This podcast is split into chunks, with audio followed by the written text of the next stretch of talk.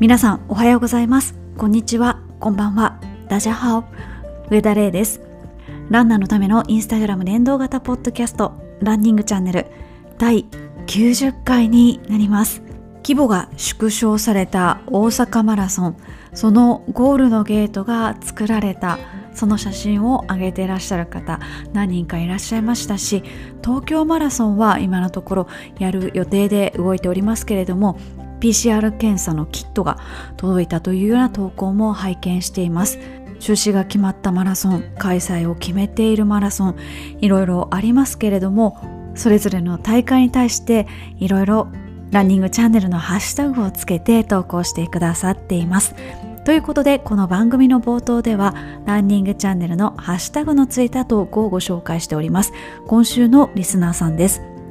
まずはこんな大会に出ましたよという投稿をご紹介していきます。758と読むんですかね。758ランナーズトライアルというハーフのマラソン大会に出られた方いらっしゃいます。あとトレイルの大会で日立の国トレイルランというトレイルランニングがありまして前日天気があんまり良くなかったようでしてもう皆さん泥んこになられてる足ズブズブになられてるっていうような投稿を拝見しました。続いてはこの時期ならではの投稿といいますか受験シーズンに入っておりますのでお参りに行かれたりそして嬉しいお知らせが届いたりしております。ちょっとクスッと笑ってしまったのがですねお子さんが大学に合格されてその報告の時にお母さんと同じ大学に受かったよという報告の仕方をしたそうなんですけれども実はご主人も同じ大学で僕も同じ大学なんだけどっていうことで書いてらっしゃいました。親子みんな同じ大学でいらっしゃるってすごいですね。僕が通ってた頃は何号館はこんな感じだったとか食堂にはこんなメニューがあってみたいなそんな共通の話題が親子でできるっていうことですよね。そんなの今はないよみたいなものがあったりいやいやこのメニューまだ残ってるとかこのグッズまだ売ってるとか。盛況は今こんな感じみたいな大学話題にこれから花が咲きますね。おめでとうございます。あとは記念日を迎えられた方今週もいらっしゃいます。まずは50歳の誕生日迎えられた方おめでとうございます。続いては結婚記念日を迎えられたという方2002年の2月の2日に結婚されて今年でちょうど20年ということでおめでとうございます。ちょうど今週でしたっけ？2022年の2月の22日でしたよね。私そんなにその日2が続く日だと全然認識してなくてですね。たまたま仕事でその日のこう日付を打ち込むことがあってえなんか2ばっかりと思ってすごいびっくりしました。ということでこの番組の冒頭ではランニングチャンネルのハッシュタグがついた投稿をご紹介しております。こちらのハッシュタグもう2万1000件を超えました。ありがとうございます。投稿はちょっとハードル高いなっていう方はランニングチャンネルでインスタグラム検索していただくとリスナーの方がたくさん投稿されているのでそれをちょっと覗いてみるというのもぜひやってみてください。あと最後にちらっとお知らせなんですけれども以前この番組でプレゼント企画をさせていただいた具沢山リゾット PFC スタンダードあの10名の方にリゾットの3色組をお送りしたという企画があったんですけれどもそちらの PFC スタンダードさんが公式オンラインストアをオープンされたそうでしてとってもおしゃれなウェブサイトです。流行りのサブスクもやってらっしゃって7色セット14色セット28色セットっていうそういうプランもやってらっしゃいます。この企画の時はまさか10色も提供してくださるとは思っていなくてですね。多分ランニングチャンネル史上今のところ一番1回あたりのプレゼント数が多い企画だったので本当にメーカーの方といろいろやり取りさせていただいて進めた案件だったんですけれどもプレゼント企画もどんどんやっていきたいと思いますので頑張っていろんな企業さんと交渉していきたいと思います。ということで最後は少しお知らせになりましたけれども以上今週のリスナーさんでした。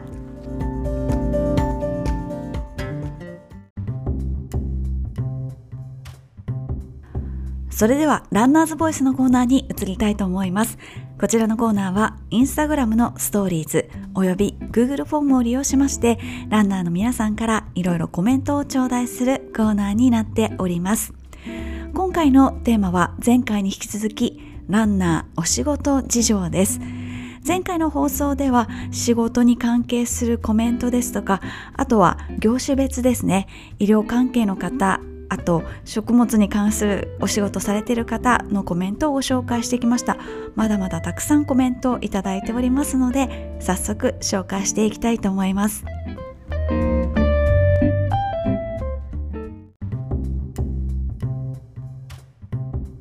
さて最初にご紹介するのは教育関係のお仕事をしてらっしゃる方結構たくさんいらっしゃいます。学童保育職員をやってらっしゃる方。朝は早くないので毎朝ランしてから出勤してますということです。あとは塾講師をされている方もいらっしゃいます。ランニングとの関係は2点あります。1つ目はランニングによる下半身強化です。基本立ち仕事かっこ授業するのが仕事なので特に夏の講座期間は下半身が弱いと辛くなります。2つ目は頑張る生徒たちに自分の頑張りも伝えられることです。入試に向けて頑張っている生徒を応援する仕事でありますがその自分自身も何かに頑張っていないと説得力に欠けると思っています。今回のランニングがランニングチャンネルが放送される2月の19日前回のことですね。入試まであと12日の日時です。レイさんずうずうしいお願いですが入試を控えている受験生たちにエールを送ってくれれば幸いです。ということで私なんかが受験生にエールを送っていいんですかね。2月19日から入試まであと12日ということですので3月の初めが入試ということですね、まあ、受験を控えている子どもたちは今本当に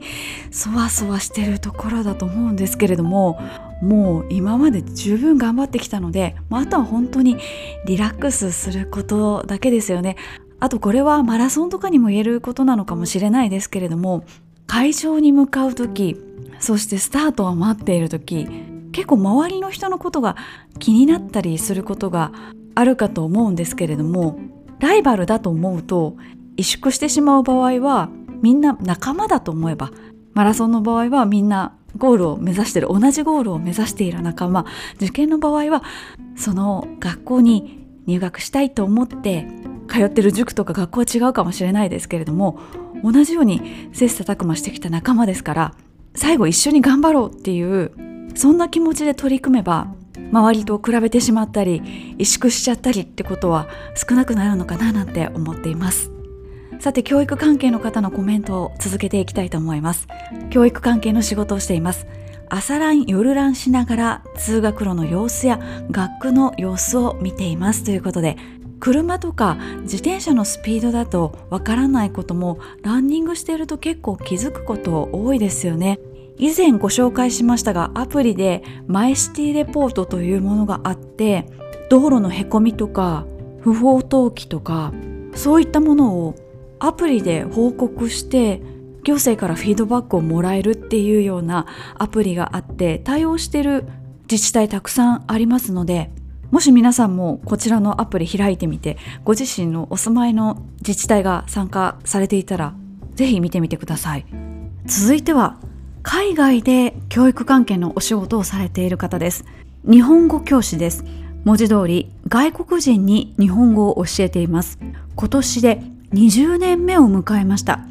今は教室で授業というのはあまりしていなくてドイツやスイスオーストリア北欧などドイツ周辺の日本語の先生に研修やセミナーを企画運営したりネットワーク構築の支援をしたり e ラーニングコンテンツを作成運用したりしています。日頃から人前で長時間話す機会が多いので走りながら妄想世界で予行演習をしたり企画を考えたりしています。走っていると思わぬアイデアが浮かんでくるので面白いですね。界隈でもすっかりめっちゃ走ってる大阪弁の先生で覚えてもらえておりいろんな人におすすめコースを教えてもらえるというメリットもあります。ということで海外で日本語を教えてらっしゃる。我々日本人からすると日本語ってどういう言語なのかなって思ったりするんですけれどもやっぱ難しいですよね。数の数え方一つとっても12345678910という数え方をするのに数え方という観点で表現をすると1つ2つ3つ4つ5つ6つ7つ8つ9つ等ってもう全く発音が変わるじゃないですか。9つ等の等なんて続けて言うから9つ等って言いますけどそれ単体で言ったら10個とかなりますもんね。いやだから数の数え方もめちゃくちゃ難しいなと思って日本語は。いやなので日本語が母国語ではない外国の方日本語喋れる方本当にすごいなって思います。まあ私もめちゃくちゃ中途半端ながら英語と中国語を習ってますけれども同時に2カ国語習うって結構面白くって。三角翻訳をしたりします。日本語中国語英語で Google 翻訳とかそういう翻訳ソフトを使ってその3つの言語でぐるぐる回すんですよね。そしたらどういうふうにこう表現が変化していくのかとか結構面白かったりするのでご興味ある方は三角翻訳ぜひやってみてください。なんか翻訳こんにゃくみたいになってますけどね。ということで少しが話がそれましたがさてこんな方もいらっしゃいます。高校の校長をしています。走り始めて6年目。現在はサブ3153時間15分を目指して頑張っています。校長とランナーとの二刀流ですとどこかで喋ったら趣味と仕事を一緒にするなと怒られましたが私の心の中では完全な本音です。ランニング関係で日々いろいろと情報収集していますが校長として全校集会で話す時にはよくランナー関係のネタを使います。前期終了マラソンで言えば折り返し地点ですがどんな思いで折り返しを迎えるかはランナーそれぞれ人それぞれですとか。また大迫選手や川内選手や国学院大学の前田監督の言葉を引用したりもしましたね。生きた学びを垣根を越えて発信し続けたいと思いますということで生徒さんにとってはもしかしたら校長先生またランニングレター言うんじゃない？みたいなことを言ってる子たちもいるかもしれないんですけどそう思ってる生徒たちも大人になったらああなんか校長先生あんなこと言ってたんだなみたいなそんな言葉なんじゃないかなって思います。先ほどの塾講師の方のコメントにもありましたけれども先生自身が何かに頑張ってないと説得力に欠けるっていうのは子どもたちに学びを与える立場の方っていうのは特に意識される点じゃないかなっていうふうに思うのできっと生徒さんたちの心に響いてると思いますし今響いてなくても後々響いてくると思います。でもまさかこう高校の校長先生が聞いてらっしゃるっていうコメントをいただくとなんか緊張しちゃいますね。変なこと言っちゃダメって思いますね。さて続いてのコメントをご紹介します。よく筋トレネタを投稿しているリスナーです。私は出版社に勤めていてうちの本を使いませんか？と高校の先生に案内する営業職です。みかん箱一箱分の本を抱えながら全国行脚するため営業トークの他にも筋力と体力が必要な仕事です。本が重いな。学校内の階段がしんどいなという気持ちを和らげるために始めた筋トレとランニングですがもはや当初の目的は達成できているのにさらなる高みを目指して頑張っちゃってる今日この頃です。全国を回るということは全国の美味しいご飯を食べられるということ。コロナ前はご当地の居酒屋を巡って飲み歩き翌朝はホテルの朝食バイキングをたらふく食べ体力勝負な仕事なのに1日出張すると1キロ太るというジンクスができてしまいました。おかげで出張から戻ってくるとトレーニングに熱が入ります。余談ですが割と最近レイさんの母校にも営業してきました。さすがに当時の先生はいらっしゃらないと思いますが確かに明石海峡大橋ができていく様子がよく見えただろうなと過去回の放送を思い出しながら仕事をしていましたさらに余談になりますが、レイさんの母校には私が高校生の時、部活の練習試合で行ったこともあります。レイさんとは一つ違いなので、もしかしたらその時にすれ違っていたかもしれませんねということで、補助教材のようなものを営業して回ってらっしゃるっていうことですよねそんな感じで営業されてるんですね。まさかそんなに体力勝負な仕事だとは思いませんでした。先生ってね普段授業してらっしゃるから先生のこう空いてる時間を見計らってっていうかその時間にアポイントメントを入れてとか。でその場で即決されるようなものでもないでしょうからきっとフォローアップとかもこまめに行ってみたいな感じなんでしょうね。うちの母校はどうだったんでしょうね。あの兵庫県立清涼高校という高校なんですけれども一応旧制中学の流れを組んでるんですけれどもまあ不便なところにあってもうすごい丘の上にあるんですよね。で校舎が 5, 5階建てでもちろんエレベーターなんてないので1年生は確か5階だったと思うんですね。で学年を経るごとにこう階がこう下に行くんですけれども当時明石海峡大橋が建設中で両端から作っていくんですよね。神戸側と淡路島側と。でそれをあの眺めながら過ごしていた 3年間でした。で部活の練習試合で来られたこともあるということで結構広い学校でなんか第1グラウンド第2グラウンドとかですね。あと珍しい部活も多くって公立なのにアメフト部があったりとかあとフェンシング部アーチェリー部。フェンシング部は部活紹介の時の誘い文句が近畿大会に 自動的に出れますみたいな。今思うと本当に懐かしいです。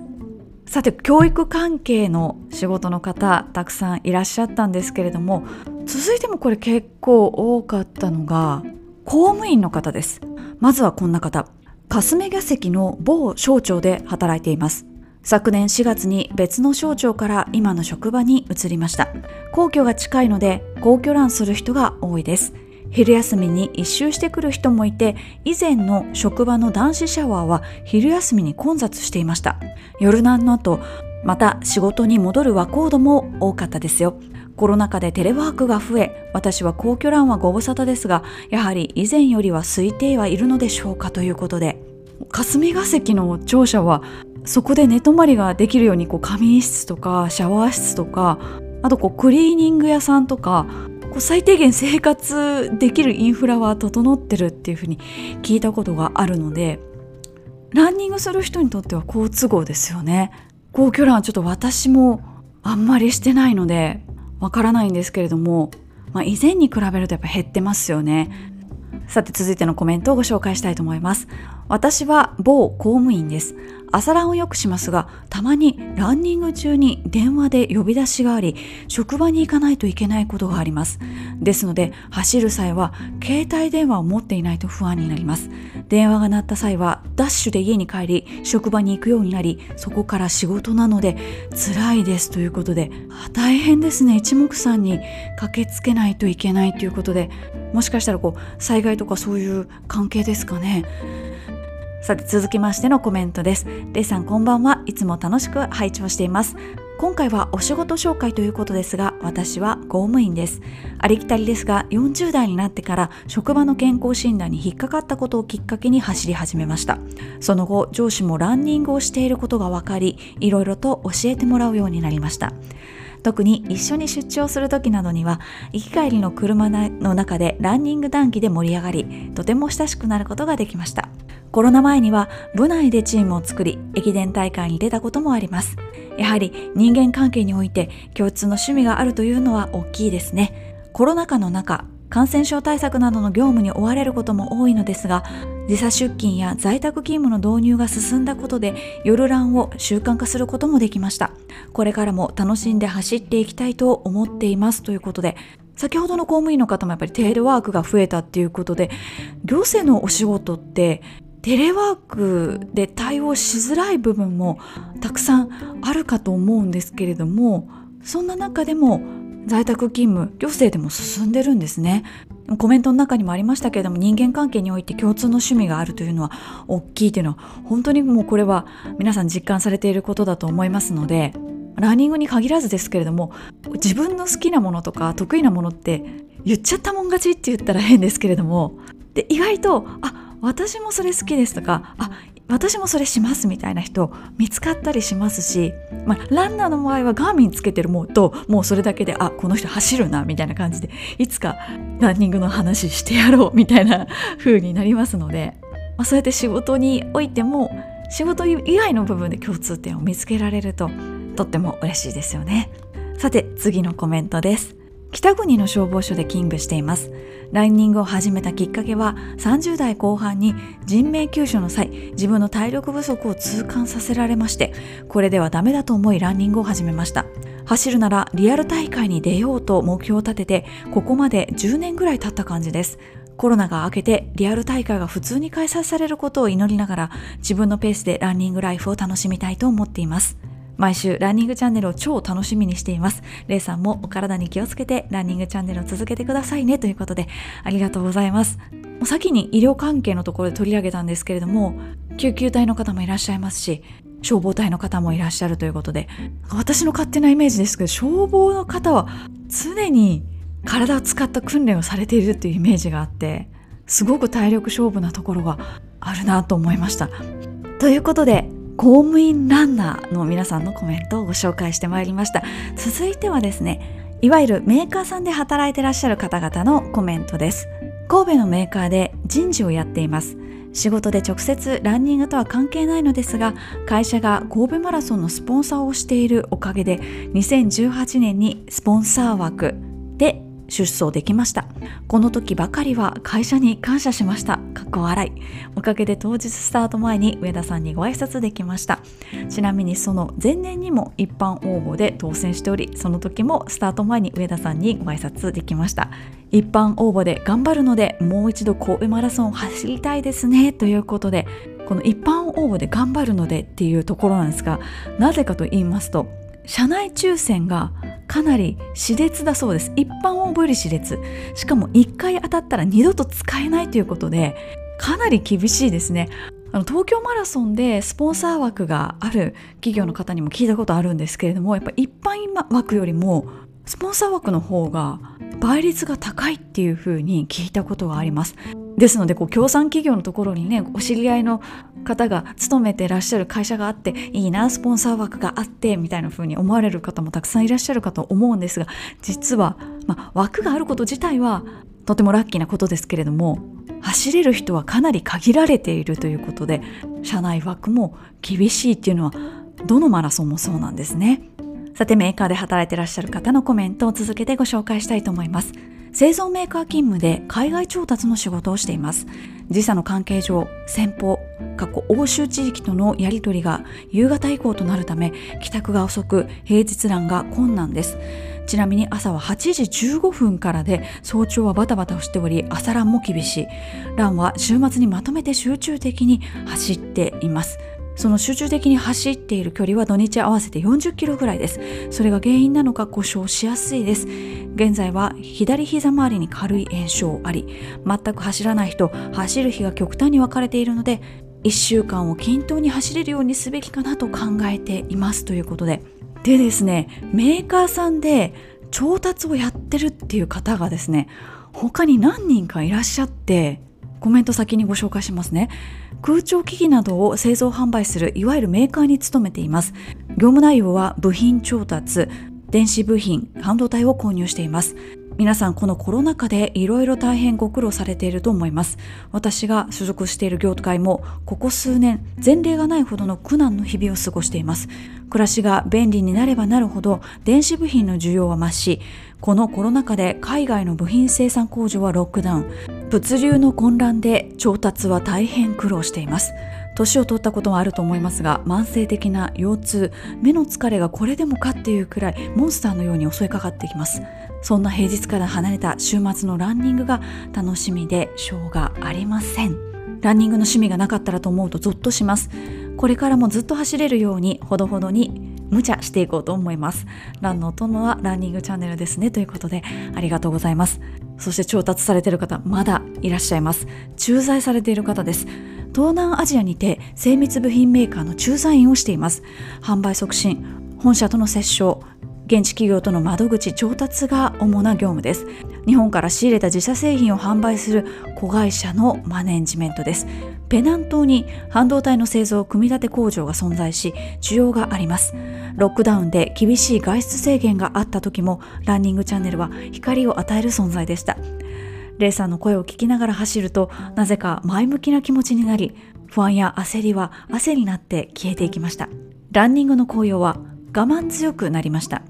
足が終わって動けない厳しい状況をどうやって笑えるのか楽しめるのかそのような逆転の発想は心身を強くしてくれました。ビジネスでも役立っていると感じますということでメーカーさんで部品調達などをされている方々複数いらっしゃいました。いろんな部門あと地域との接触そしてその時差の関係それらによってこうストレスが増したり勤務時間が長くなったりっていうところが共通のお悩みでした。さて続いては研究をされている方々です。まずはコメントをご紹介していきたいと思います。私は長年食品微生物の仕事をしており特に発酵食品や乳酸菌の研究開発をしています。ランナーにとって内臓疲労は大敵。その内臓をいたわったり発酵食品だからできる発酵由来の栄養だからできるサプリやプロテインに頼らない発酵食品の付加価値を日々考えております。余談ですが甘酒は夏バテにも運動中の疲労にも効いている気がしますということで。私も甘酒大好きで子供の頃から大好きで麹の甘酒作ったりしますけれどもでんぷんが麹菌によってこうブドウ糖まで細かく分解されたものだからきっと胃腸に優しいんじゃないかなと思っています。そして今では日本酒を海外で作ったりっていうこともあるそうなんですけれども以前は麹菌は日本でしか生きられないというふうに言われていたそうで麹菌を食品利用できるのは日本だけだったらしいんですね。だから麹菌を国の菌 なんていうんですかね国菌にしようみたいな動きもあってそういう微生物の世界って面白いなと思ってなんか漫画で言いましたよね。なんか菌とおしゃべりできるみたいな漫画。私ちょっと漫画読まないのでなんか雑誌かなんかで拝見したんですけれどもでもランナーってこうついサプリとかプロテインとかもうそういうのこう好きじゃないですか。なのでこう発酵の力でランナーに役立つものっていうのをぜひ考えてもらえたらめっちゃ売れるんじゃないかなっていうふうに思います。さて続いての方です。いつもありがとうございます。さて気がついたらもう34年。ガラスに関する研究開発の仕事に携わっています。まあ時間はそこそこ自由にできるので朝6時半出社して夕方5時半に退社しランに向かうという日々を過ごしています。というのも単身赴任がもう10年ほどになり正直なところ夜ランしないと暇を持て余す状態ですね。走りつつ考え事をしたり適度に疲れて夜よく寝ることができる良い時間を過ごせているなと感じています。ところで今の悩み事ですが実は気がつけば今年還暦。そのまま仕事を続けるかどうかということもありますがいずれにしてもある程度時間に余裕ができることになるので今のように走る時間をひねり出す必要がなくなります。でもかえって時間はあるから明日にしようなんてことが多くなるのではと思ってしまいそうで心配です。贅沢な悩みかもしれませんが時間の制約がある方がやりがいがあるかななんて考えていますということで確かにいつでもできると思うとずっとやらないっていうのはありますよね。それにしてもガラスに関する研究開発ってどんな感じなんですかね。私化学の方は全然詳しくないので想像ができないんですけれども。でももう34年やってらっしゃる。ずっとガラスに向き合ってらっしゃるんですね。それにしても朝6時半に出社するっていうのは早いですね。冬だとまだ暗いですよね。私も金融機関勤めてた時は比較的朝早かったんですけれどもそれでも6時半に出社してる人は1人か2人ぐらいだったんじゃないかなって思います。さて続いての方です。研究というより測定をする仕事の方ですね。私は環境汚染物質の濃度を測定する仕事をしています。工場の排ガス排水土壌などのさまざまなサンプルに含まれる重金属農薬などさまざまな物質を測り基準値を超えていないかといったことを調べてお客様に報告をする仕事です。分析科学という分野でレイさんとはアナリストつながりで数字を扱うという点では似ていますがだいぶ中身は違いそうですね。学生時代教授から分析屋さんになっちゃう人が多いけどいくら測定しても環境は良くならないと言われたことを肝に銘じて何が環境問題の解決につながることをできないかなと思いながら仕事をしています。この不確かな世の中にあって何が本当に環境に良いのかを判断するのも難しいのですがゴミ拾いをするというのは数少ない確実に環境に良い活動だと思い通勤中にゴミ拾いをしたりブロッキングしたりしています。仕事やボランティアなどの経験を生かして環境問題の改善になる技術やアイディアを生み出すのが私の夢ですということで分析をされるお仕事。私はあの何ですかもうあの資格だけ持ってるアナリストなので業務ではほとんど使わずにですね何て言うんですかねその資格を取るための試験に結構時間とお金がかかるので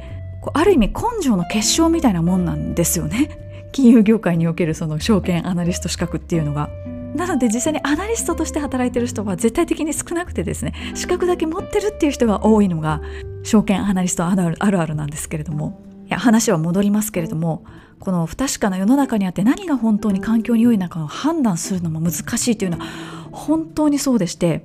環境問題に限らず何が世界にとって世の中にとっていいことなのかって分かんないですよね角度を変えたらいいことだと思っていたことも悪いことだったりするかもしれないですしもうそれ考え出すともうわけわかんなくなってきてなのでこう自分自身がやってるチャリティーの活動とかもはっきり言って何がいいのか分かんないです。ランナーから T シャツを集めて東南アジアに送るって別にそんなの集めなくてもお金をあげれば一番手っ取り早いっていうのは分かってるんですけどでもランナーの皆さんが何かこうあ世の中の役に立ったなっていうのを実感してもらうっていうのも一つの大きな目的だと思っているのでそういうことを実感できる活動に注力するっていうのを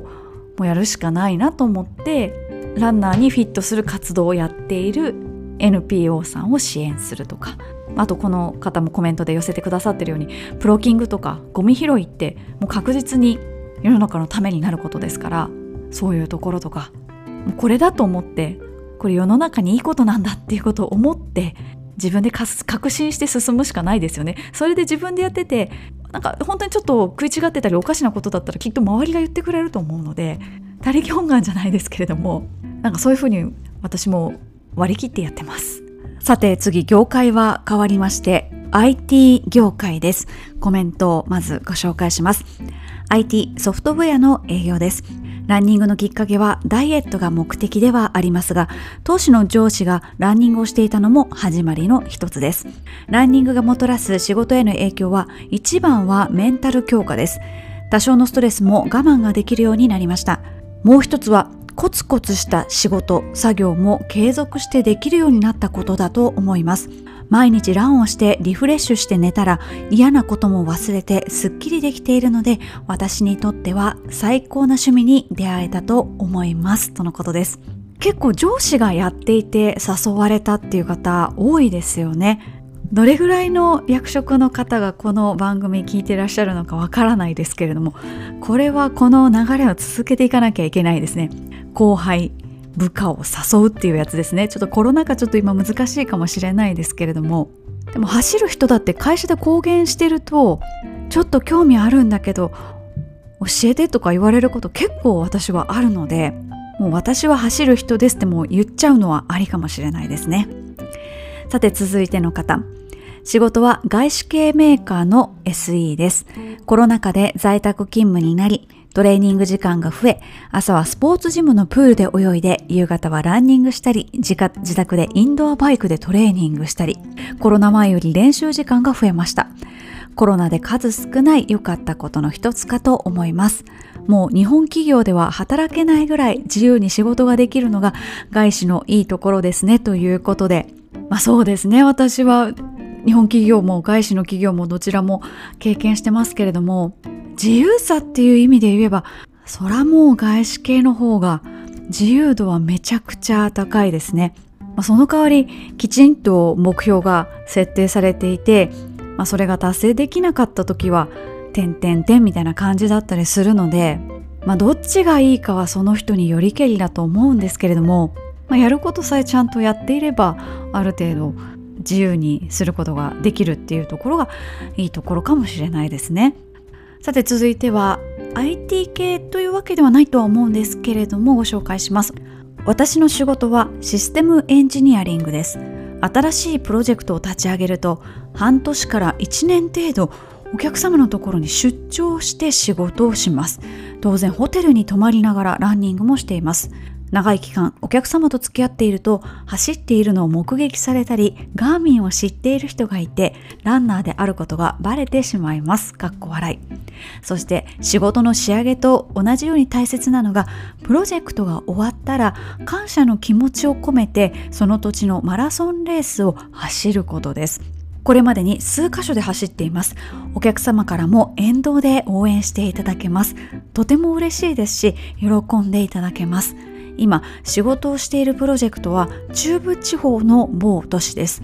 こちらにもフルマラソンのレースがあります。プロジェクトは終わった頃には新型コロナウイルス化が落ち着いてレースが開催されることを願っています。その時にはもちろんエントリーして出張で走り慣れた街を走りたいです。仕事とは違った心の交流を大切に考えています。ということでいや素晴らしいですね。お客様と長くそのお客様の近くで関わってでその後マラソンで走るっていうそのプライベートなところもその土地で行うと、まあ、お客様もね嬉しいですよね。ほんと素直に応援したくなりますよね。そしてどこにでもマラソン大会があるっていうのがまたいいですよね。なんか出張ランをされてる方っていうのは以前の回でも多く取り上げましたけれども何ですかね。プロジェクトランって読めばいいんですかね。思い入れのある土地で走るっていうのはその地域の人にとってもご自身にとってもとても印象深いものになるんじゃないかなと思います。さて続きましての業界です。建築関係の仕事お勤めの方ご紹介したいと思います。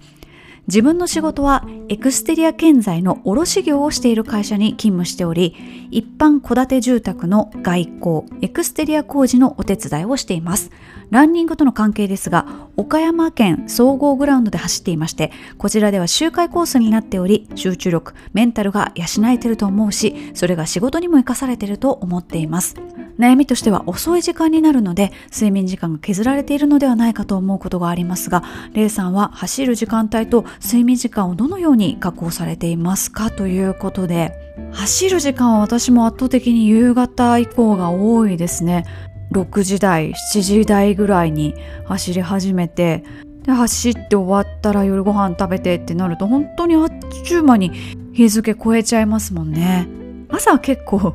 ギリギリまで寝てることが多くって睡眠時間は結構確保されてます。ただ金曜日はこの収録があるので夜中3時ぐらいまでやってたりするので睡眠時間が絶対的に短いんですね。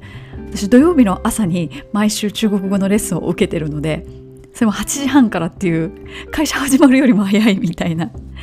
もうなのでほとんど寝てる状態で中国語のレッスンをマンツーマンで受けるんですけれども、まあ、そういう時は土曜日なので昼寝はしますね。さて続いての建築住宅関係のお仕事の方ご紹介します。某化学メーカーかっこ旭化成の住宅部門のリフォーム営業をしています。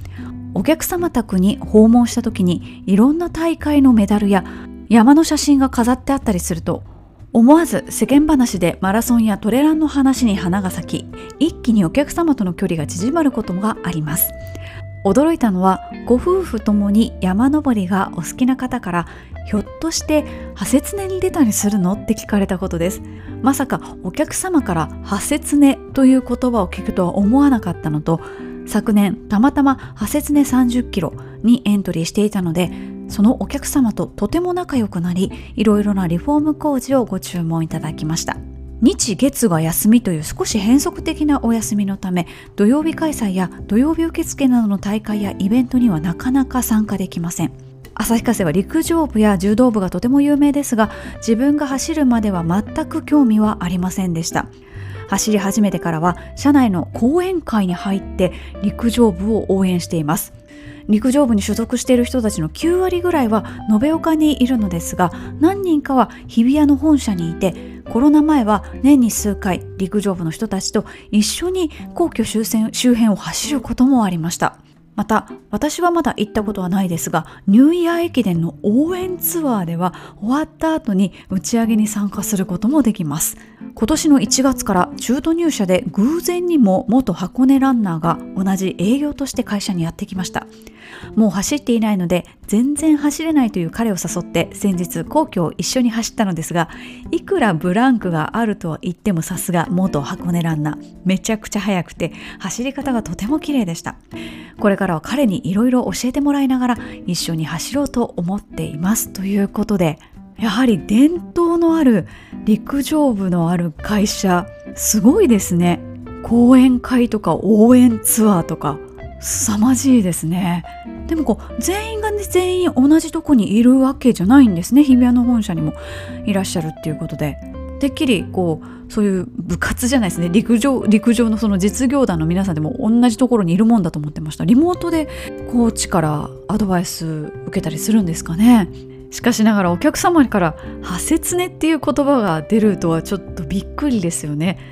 全く知らない方が「破切ね」って言ったらなんかね誰かのあだ名みたいですもんね。まさか大会の名前だとは思わないですよね。他の方で同じようなご経験をされたっていう方もいらっしゃいましてコメントをご紹介します。営業職ではないのですがたまにお客様のところへ会社の説明をしに行ったりしています。その際各地のマラソン大会に出場していることもあり訪問先にお邪魔した際に街のここからの景色が良いですよねとかあそこのご飯が美味しいですなど仕事以外の話題についてもかなり話せるようになりました。しかもそんな話をした中に実際にランを趣味にしている方もいてその方とはお互いのマラソン大会出場予定を交換し合ってこの大会で会いましょうというようなやり取りをするようになるまで知り合いになりました。こんなつながりがもっと増えると良いなと思っております。ということでいや素晴らしい出会いつながりですよね。その相手がガーミンをしてるとかですね。結構日焼けされてるとか結構シュッてしてるっていう体型がですね。そういう方を見るともしやランニングされるんじゃないかっていうランナーアンテナが立ちますよね。さて続いての方ご紹介したいと思います。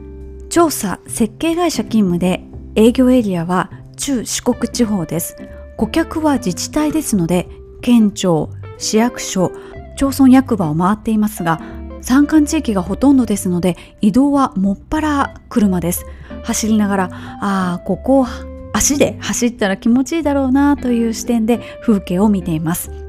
そんなわけで四万十川ウルトラマラソンはエントリー前に車で思想というかコースチェック済みでした。笑い。梼原から日吉を経由して近長宇和島西予大津へという道も数えられないぐらい通っていてあの辺りを走ってたら呼び止められるよなとレイさんトークを聞きながら納得していましたよ。かっこ笑い。ランニングシューズウェアも車に積んでおけるので旅ランを楽しむにも向いているはずですが昼間景色を楽しみながらとはなかなかいかず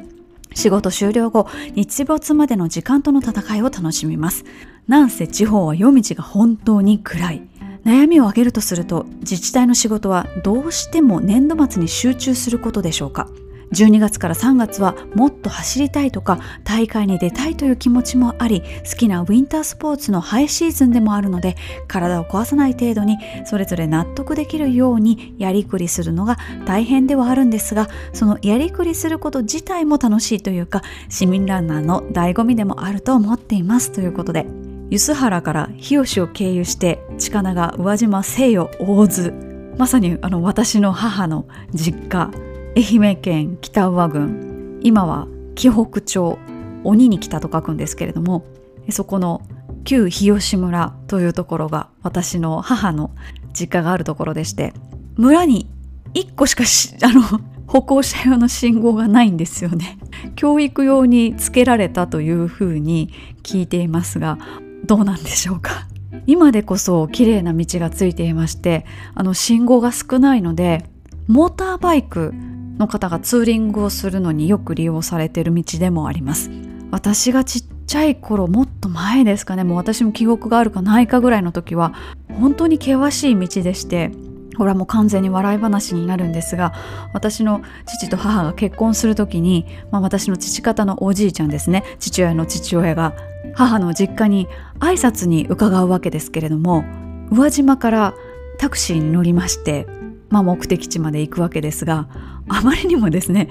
山奥すぎてこの先に 人は住んでるのかってタクシーの運転手さんに聞いたらしいです。それぐらい山深いところで四国とはいえど結構寒いです。いやあそこの道をお仕事で走られてるんですね。私はちなみにですね近長から日吉まですれ違った人すれ違った人は2人か3人です。20キロあるんですけどあと全部車なので車の人にガン見されながら走ってました。さてさてまだまだ続きます。続きましては運輸関係のお仕事です。まずは鉄道会社にご勤務の方。鉄道会社です。私の会社はお客様に乗っていただかないと収入がありません。コロナで在宅やテレワークが増え乗客は増えません。これだけ在宅勤務やテレワークが普及しているとコロナが収束しても元通りには戻りません。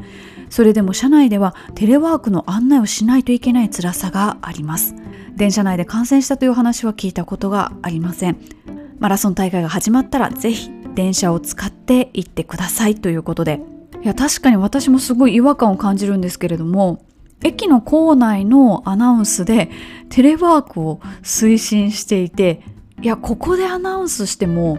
いやじゃあ明日からテレワークしようとかいう人いるのかなと思って。なんだろうアナウンスすべき人と場所を合ってないんじゃないかなと思ってなんかすごい違和感を感じました。続いてはお空関係です。航空関係の仕事をしていますがガーミンといえば景気関係のイメージでしたがランニングを始めてからはガーミンは墓地のイメージも強くなりました。出張が多いので各地をランニングできることが楽しいです。ということでそうなんですよね。ガーミンの一つの強みといいますかガーミンはもともと航空機とかの GPS を作る会社でランニングウォッチとかそういう分野は派生的って言ったら変かもしれないですけれどもスポーツウォッチがメインじゃない会社なんですよね。航空機用の GPS のシェアは7割とも8割とも言われていまして圧倒的シェアを誇っています。私もこの間なんか航空機関係の映像を見た時に、まあ、どれぐらい前のものかとか全然わからないんですけれどもガーミンのそのケーキのガーミンのロゴが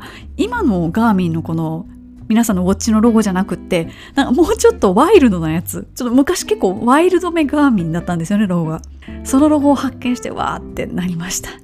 さて続きましてはこんな方もいらっしゃいます。仕事はヘリコプターの操縦士をしています。普段はランニングとはほぼ関わりがありません。しかし年に1回だけ大きなマラソン大会での生中継で飛ぶことがあります。初めてマラソン中継で飛んだ時は先頭を追いかけてヘリコプターではほぼ止まってる感じの速度のため早く走ってくれないかなと感じましたが自分がフルマラソンを走ってみてサブ4ごときの自分は思わず失礼しましたと心の中で猛省してどんだけ速く走ってるんだと驚きました。自分も初めての市民マラソン大会でヘリコプターの音がうるさいと感じたのでエリートランナーの皆様にはご迷惑をおかけしてすいませんという気持ちですということで、まあ、そういう乗り物ですから仕方ないですよねヘリコプター。エリートランナーで時速20キロぐらいですからそれを上空から追っていくとなると本当ほとんど多分進まないっていう状況なんでしょうね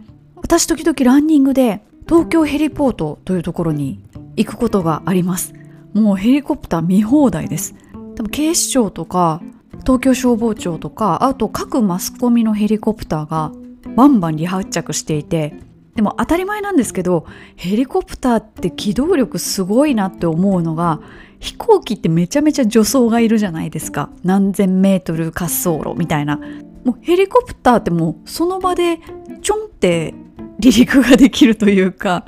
着陸もなんか一旦なんかここが着陸地点だよみたいなこう丸いところで一旦ホバリングしてその後飛んだまんま滑走路っていうんですかね誘導路を飛んだまんま移動してなんかちょっと倉庫の前みたいなところで着地みたいな。わあ何その機動力の高さみたいな。でその東京ヘリポートの周りはこうランニングコースとかサイクリングコースになってるので見放題なんですね。でちゃんと外から見れるベンチとかもあって子供たちもたくさん来てるんですけれども以前たまたま通りかかった時に警視庁のヘリコプターだったと思うんですけれども一旦ヘリコプターがそのギャラリーの方に向いてくれてヘリコプターがうなずくみたいに挨拶してこう自分のこう車庫じゃないな格納庫みたいなところに帰って行ったんですよね。うわおしゃれと思ってすごく感動しました。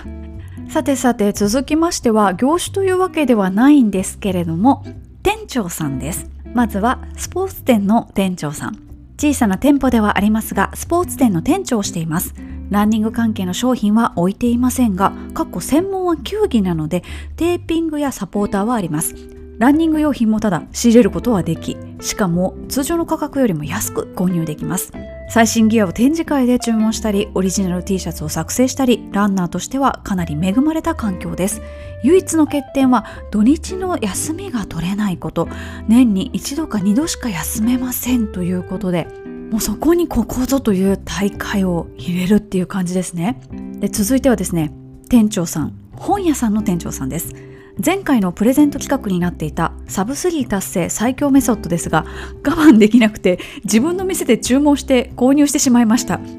また見せようとして5冊注文しました。売れるといいな。今出勤前に店で書いてます。確認したらまだ売れていませんでしたね。残念ということで。なんか責任感じちゃいますね私も。売れるといいな。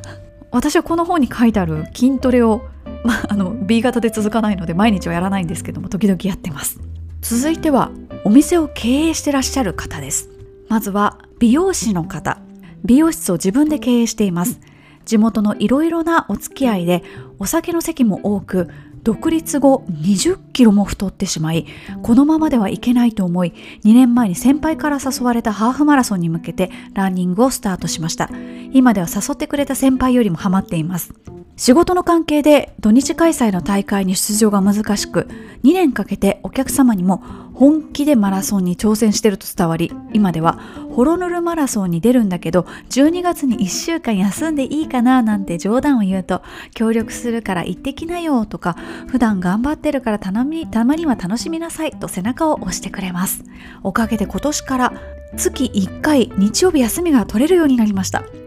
本気で向き合うと人には伝わるんだなと実感しました。今後の目標は応援する人生から応援される人生にをテーマにお客様を連れてホノルルマラソンに出ることです。人を応援することはあっても自分が応援される側になる経験はなかなかないので応援される経験をしてもらいたいと思っています。そういう家族が集まるような楽しいお店にしていきます。ちなみにお店の名前はハワイ語でお花。家族絆という意味です。10年経ってやっと名前と中身のバランスが取れてきたと実感しています。ということでいや普段本当に真摯にこうお客様に接してらっしゃるからお客様もいやいいよいいよ行ってきなっていう風に背中を押してくださるんでしょうね。私も結構美容師さんのお友達多いんですけれどもまあ日曜土曜休みじゃないのでランニングを趣味にしてるけどなかなか大会出れないとか、まあ、平日の大会に出たりっていうような方いらっしゃいますね。続いてはコンビニを経営されている方コンビニ経営をしています。割と時間の余裕があるので昼間から走ることが多いです。平日の午後2時あたりで皇居を走っているとランナーが少なく贅沢感があって独りよがりになってしまいますということで比較的時間に余裕があるというふうにおっしゃってますけれども私も同じコンビニチェーンで学生の頃バイトしてましてなんでバイトしてたかっていうと実家の目の前の真向かいの人がコンビニを経営されてましてそれでお手伝いに行ってたんですけど結構ねノルマというかおでんの時おでんめちゃくちゃ売らないといけないですし年末になったらおせち売らないといけないですしいろいろ大変ですよね。さて続きましてはマスコミ関係の方です。兵庫県の地方紙かっこ営業部門で働いています。会社として神戸マラソンを応援しており特集紙面のデスクやエキスポでのブース運営などランナーの時とはまた違う側面から神戸マラソンを見る経験を3年ほどしました。裏方を知ることで本当に多くの人に支えられてランナーとしてマラソン大会を走ることができていることを実感しました。毎年走るわけではないので走らない年は微力ながらボランティアとしてランナーや大会を支え感謝をお返しするようにしています。とはいえランニングに直結する仕事はほほんとごく一部で営業やデスクワークがほとんどのごく普通のサラリーマンですというふうにおっしゃってらっしゃいますけれども会社として神戸マラソンを応援しているという会社であればマラソンを趣味にされてる方がいらっしゃるっていうのはすごい心強いと思います。さて続いてなんですけれども2月になってまたこの職業がこの資格がマスコミなんかで取り上げられておりますけれどもということでご紹介したいと思います。私は最近ある界隈で話題になっている米国ニューヨーク州の弁護士資格を取得しているのでそれを活かして企業で法律系の仕事をしています。以前にも投稿させていただきましたが同業者にもランナーが多く講師で交流できるのが良いところです。またコロナ前は海外出張も多くあり必ず現地を走っていました。皆さんあまりご存じないと思うので話題のニューヨーク州司法試験について簡単に紹介させてもらいます。といっても私の受験体験は20年も前ですがこの試験は2日間で200問の択一式試験6時間と論文試験が6問各1時間でした。大学では試験科目はほとんど教えてくれず受験生は皆7月末の試験に向けて5月末から予備校に通って対策をします。なのでこの2ヶ月は睡眠時間34時間でひたすら詰め込みます。日本人は英語力の問題で文章量がネイティブの半分ぐらいしか書けないので過去特に当時は手書き卓越式試験でできるだけ点を稼ぐことが重要になります。択一式の問題は時には1ページ分ぐらいあったりするのですがこれを6時間で200問解かなければならず1問あたり1分48秒。ランの1キロラップと同じようにしっかりとペースを考えて刻んでいくのはマラソンレースの感覚に近かったと思います。私の場合は午前午後とも時間が余るようにこなせたので高得点を取れましたが失敗する人は時間のマネジメントが問題なことが多いようです。合格率はネイティブで60%日本人は30%ぐらいで2回目の2月の試験はその半分ぐらいに下がってしまうようです。私自身は試験はそれほど嫌いではないのですがあんなに勉強した期間はなかったですね。その影響かランニングを始めた時も本を買いまくって勉強していましたということで話題のニューヨーク州司法試験択一式試験っていうとそれこそなんかセンター試験みたいな何て言うんですか気軽に解けるというか1ページに何問もあるみたいな TOEIC の試験みたいなそういう感じなのかなと思ったら問題が1ページ分そして1問あたり1分48秒しかかけられない。しかも当たり前ですけど全部英語ですよね、まあ、日本の司法試験に比べて合格率が高いって言われてますけどいやものすごく多分タフだからそもそも受けようっていう人がこうめちゃめちゃ精神力が強いとか我慢強いとか根性があるとかそういう人しか受けないから合格率が高いんじゃないかってこのコメントを拝見して思いました。小室さん大丈夫ですかねって心配しちゃいます。ということで前回今回2回にわたってお届けしてまいりましたランナーズボイス。ランナーお仕事事情いかがでしたでしょうか？本当にいろんなお仕事をされてるんだなっていうのを改めて実感しました。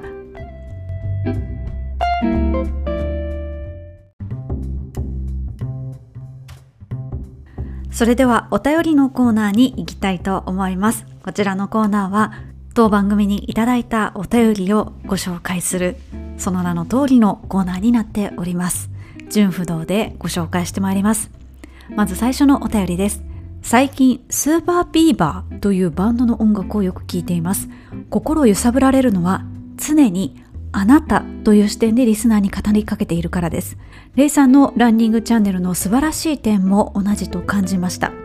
一人一人のランナーに対してあなたという視点で語りかけることで一人一人に向けて気持ちが伝わっているのだと感じます。これからもレイさんのチャンネルを楽しみにしています。おそらく多くの方が感じていると思いますが、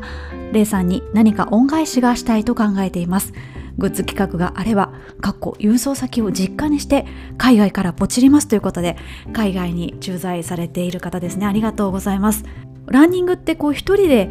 できるっていうのがいいところだと思うんですけれども、一方で孤独なスポーツでもあるので、一人でやることの自由さを孤独に置き換えて悲しく感じてしまっている方がいたら、それはこうランニングを楽しんでいる一ランナーの私にとっても悲しいことだなと思って音声コンテンツを通じてランナーの皆さんのこうつながりを少しでも多く持てることができればいいなと思ってやっております。さて続いてのお便りです。先日レイさんの R2 の面接自分も担当したんだよって R ビズの方なんですがこんなにも近くにそんな人がいたんだとびっくりしました。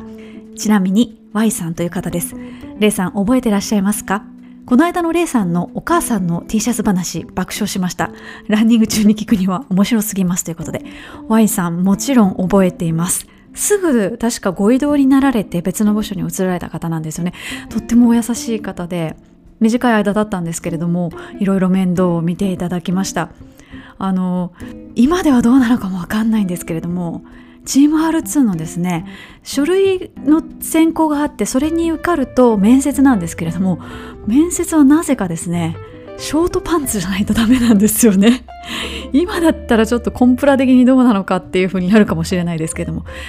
まあ、当時今ほどは本格的にやっていなかったのでそんななんか短パン1枚で人前に出るなんてみたいな感じですごい恥ずかしかったことを覚えています。あとあの母の T シャツの話はですね他の方も書いてくださっていて先にコメントご紹介しますね。上田さんお仕事も忙しい中定期的な配信を続けていただきありがとうございます。毎週土曜日は布団の中でまどろみながらランちゃんの最新回を聞いて走ろうと決意し楽しい週末が始まります。ただ須磨海岸を走っていて上田の母です T シャツを着ている方に声をかける勇気は残念ながら私にはありません。でも須磨の天神さんと薬人さんの間を走っている人はほぼリスナーさんだろうと特定できますかねということで。母の T シャツ話ね。自分と違ってつながってる母なんですけども。いやそんな発想は私にはなかったなと思って。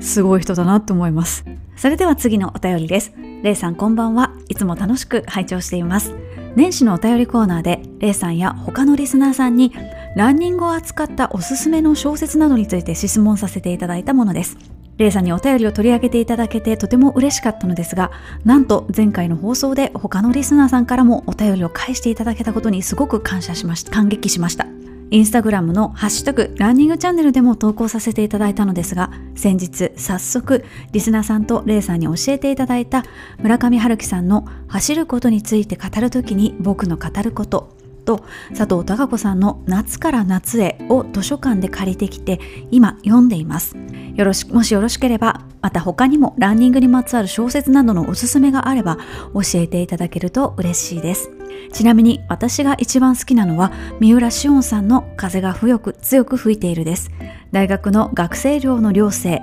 10人が箱根駅伝を目指すという内容ですがほとんど運動経験がなかったメンバーまでもが走る楽しさに目覚め成長していく様子が読んでいてとても清々しい青春小説でした。あと小説とはいえメンバーの成長の凄さに羨ましさを覚えたりもしました。かっこ笑い。それではこれからも楽しい番組を楽しみにしています。ということで。関西の有名バラエティ番組の探偵ナイトスクープのコーナーで例えるとあの小ネタ集っていうコーナーがありましてちっちゃいちっちゃいエピソードって言ったらですね。短いエピソードをつないでいくっていうコーナーなんですけれどもランニングチャンネルでも今は一つの放送に対して、まあ、2週間使ってお伝えしているわけですけれども1回とか2回の放送で何て言うんですか細かい質問みたいなもう 10, 10問ぐらいを一気に取り上げるみたいなことをやってもいいかもしれないですね。あの以前男性のスキンケアもすごく反響が多かったですしこのランニング関係の小説も反響がありましたので募集方法とか集計方法を考えなきゃって感じなんですけれどもなんかそういうのやってもいいななんて思っています。さて続いてのお便りです。ランニングチャンネルのブログがなかなか更新できないとおっしゃっていましたね。私は時々ランニングチャンネルで紹介された商品やエピソードを確認したいと思うことがあるのですがはて第何回の何分頃に出てきたのか分からず諦めることがあります。多分同じようなことを感じているリスナーの方もいらっしゃるのではないかと思います。そう思うと各界のキーワード的なものだけでもブログにあり検索できると嬉しいのですよねレイさんも忙しいでしょうから私がランニングチャンネルを聞いた内容を簡単にまとめてレイさんに送りブログにアップしてもらうというのはどうでしょうということでそんななんか議事録係みたいなことをですね実談さんにさせることは絶対にできないのでお願いすることはできないんですけれども今このことについてもちょっと裏で考えてまして、まあ、企画実行するのは全部私なんですけれども今ですね文字起こしの賢いツールがたくさんあるんですよ。音声から文字起こししてくれる。なのでそれでこの番組を文字起こししてみようかなっていう企画を考えております。で文字起こししてみてまあ、第1回目から文字起こしするとねもしかしたらランニング中に寄れる店とかおすすめのアイテムとかも発売中止になってたりもしかしたらお店やってないということもあるかもしれないんですけれども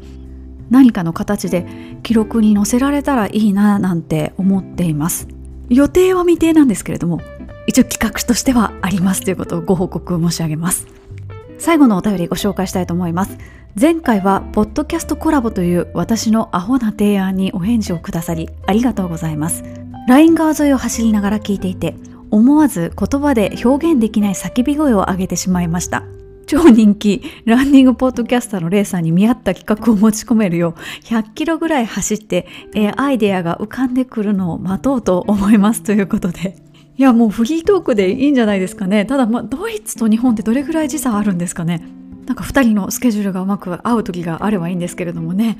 ということで、ランナーズボイスのアンケートにお答えいただく Google フォームの中にお便りコーナーを開設しております。あこちらはもう完全に任意ですので何かつぶやきたい伝えたいという方はどうぞお書きくださいということでお便りのコーナーお伝えしました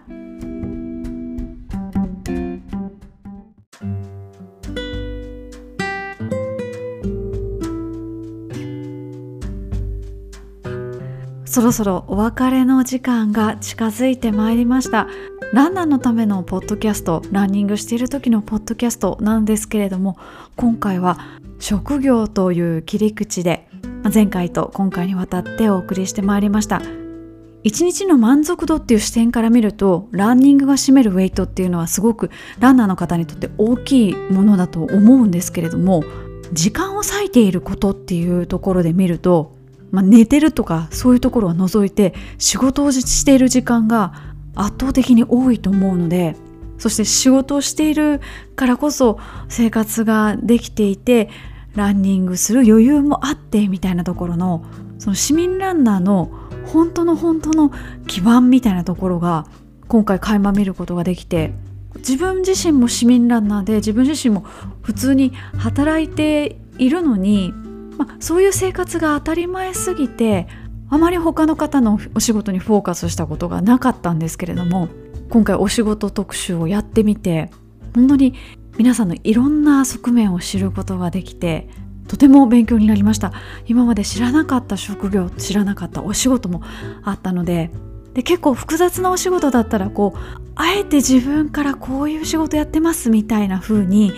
他人に紹介するのもちょっと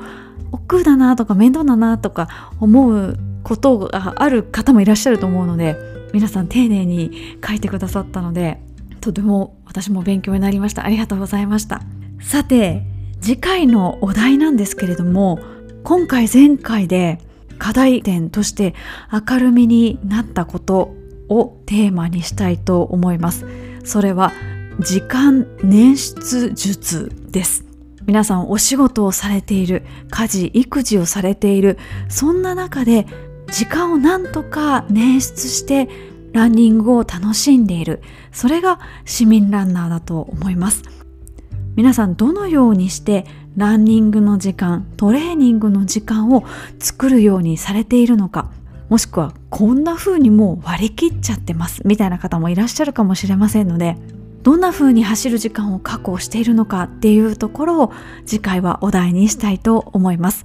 募集方法はいつもと同じです。私のインスタグラムのストーリーズに質問コーナーを設けますのでそちらの方に記入をお願いいたします。また Google フォームそちらもストーリーズに一緒にリンクを貼り付けておりますのでそちらの方からご回答いただいても構いません。また Google フォームの方にはですね今回小ネタ募集のコーナーを設けました。ちょっとこんなことを聞いてみたい。おすすめの何々が知りたい。そんなちょっとしたリクエスト疑問質問なんかをお寄せください。こちらは任意です。でその小ネタの回はですね次回のその次にやるのかもっと先にやるのかはちょっとまだ今のところ考えてはいないです。ただある程度質問が集まって回答も集まった状態でもちろん放送したいと思っていますのでまずは質問を集めるところから始めたいと思っております。ですので今回 Google フォームの方に回答項目の一つとして入れておりますのでもしこんなこと聞いてみたいっていう方がいらっしゃいましたらそちらにご記入ください。ということでランニングチャンネル第90回お伝えしてまいりました。なんかねもう言ってる間に100回になると思うんですよ。でも100回に向けて何も考えてなくてですね。なんかありますかね？100回記念。ちょっと考えておきます。じゃないと2ヶ月半で100回来ちゃいますもんね。いやちょっと焦りますね。なんか考えます。ということで次回の放送まで皆さん良きランニングライフをお過ごしください。それでは。